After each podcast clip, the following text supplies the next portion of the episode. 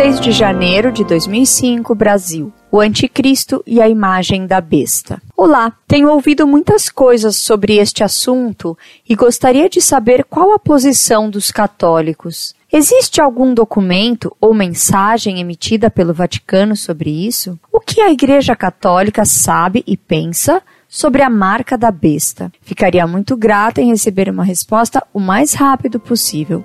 Obrigada.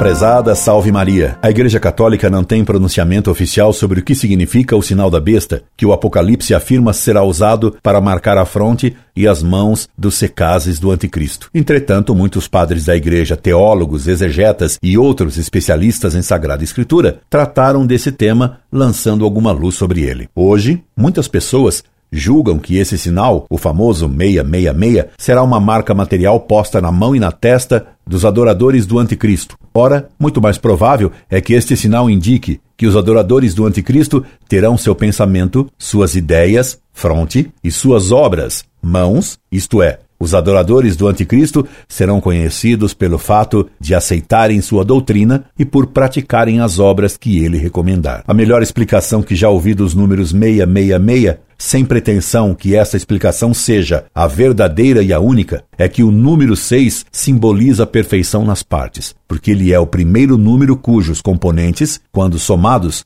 ou multiplicados, dão 6 como resultado. 1 mais 2 mais 3 igual a 6. 1 vezes 2 vezes 3 igual a 6. Por isso, Deus fez o mundo em seis dias, e ao fazer cada parte, ele a declarava boa. Por outro lado, o número 7 simboliza totalidade, perfeição em si, e o número 1 simboliza Deus. Logo, o número 6 mais 1 igual a 7, isto é, a perfeição nas partes com Deus. Sendo assim, o número 6 pode ser obtido pela subtração de 7 menos 1 igual a 6, o que significaria que a perfeição total menos Deus seria a falsidade completa. Logo, o número 666 significaria falso, falso, falso. A suprema falsidade, aquele que se põe como Cristo sem o ser, o anticristo.